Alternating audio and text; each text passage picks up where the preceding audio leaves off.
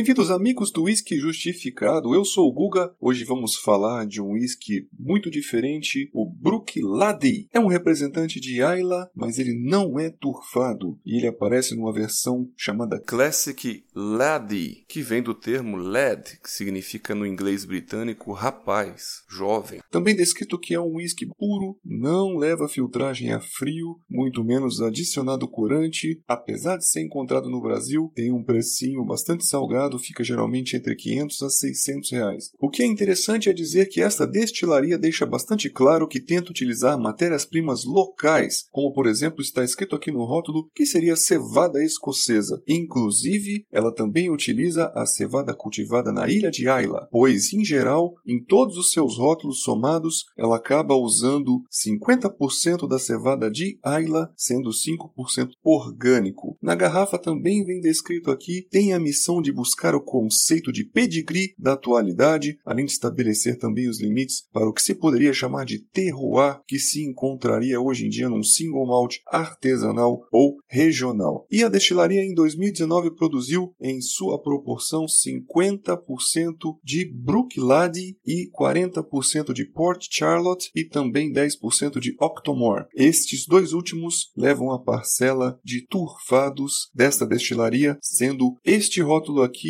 100% não turfado. Ele levou nada menos do que 93 pontos por Jim Murray. Nós demos uma nota de 4 estrelas de um total de 5. Então ele é um dos NAS, ou seja, um whisky sem idade definida, que nós estamos pontuando como um de grande qualidade. Ele chama atenção pelo seu teor alcoólico de 50%, se trata assim de um álcool de boa qualidade. O aspecto geral deste rótulo seria um frutado tropical, bastante caramelado e maltoso doce. Vamos para a fase nasal. Ele é um whisky bastante frutado, principalmente visíveis peras e maçãs cozidas, toque maltoso que levanta tortas ou bolo de frutas secas, em especial aqui o panetone de frutas secas chegando bem perto deste aroma e traz um toque mais potente tropical, muito intenso, como se fosse uma papaya batida um creme de papaya. Os toques de madeira neste whisky lembram um carvalho mais picante e uma madeira mais molhada, com alguns aromas de evolução, em especial a baunilha e os caramelos. Os toques de menta a gente lembra aqui como se fosse a peppermint, do mais mentolado, mais ardente que vem dos terpenos. Tem também um floral levantado aí com camomila e rosas brancas numa camada mais abaixo, e logo na sequência ele mostra sua potência de 50% de teor. O álcool aqui ele é bastante visível, ele é associado no caso a um mineral clorado ou iodado bastante perceptível e volátil que se concentra na boca da taça e traz também para a gente um aspecto mais metálico. E aqui a gente também vê uma influência marítima salgada. Este álcool, se você fizer uma inspiração profunda, ele acaba sendo levemente levemente ardente, irritando um pouquinho. E em camadas mais profundas, quando você está com a taça mais seca, a gente já começa a perceber aqui uma influência dos barris europeus com algumas frutas vermelhas e negras secas, em especial uvas passas e tâmaras. Vamos para a fase bucal. Este whisky ele apresenta peso de boca médio a encorpado e uma oleosidade média a alta. Ele é bem correspondente ainda mais nesse amadeirado que começa a se predominar. O sabor sabores são fortes, tem a presença frutada com dulçor, mas é a picância que domina aqui e ela é bem alta. Os taninos da madeira são potentes, com amargor e uma picância alta, lembrando a gengibre fresco sendo mascado, e tem também um aspecto mentolado e de pimenta potente. Acabam sensibilizando toda a língua e aumentam e potencializam aquele calor de boca que vem da vasodilatação por efeito desta alta graduação. A persistência gustativa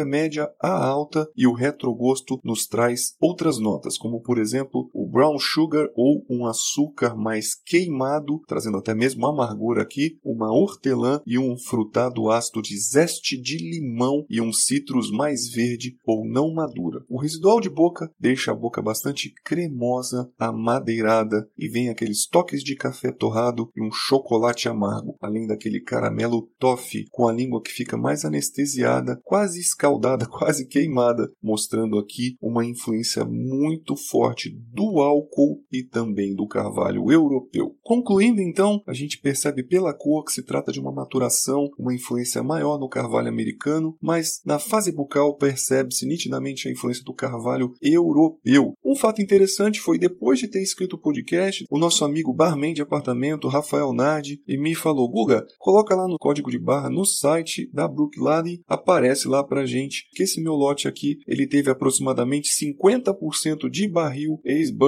em especial a maioria deles de first fill, e também teve 50% de barris de carvalho europeu, principalmente carvalho francês e também alguns de passagem ex-vínica. Meus amigos, eu fiquei muito feliz de fazer o podcast deste whisky, falar de um Unpeated Isla é um desafio. Eu fico por aqui, espero que vocês estejam gostando do nosso podcast e até o próximo episódio.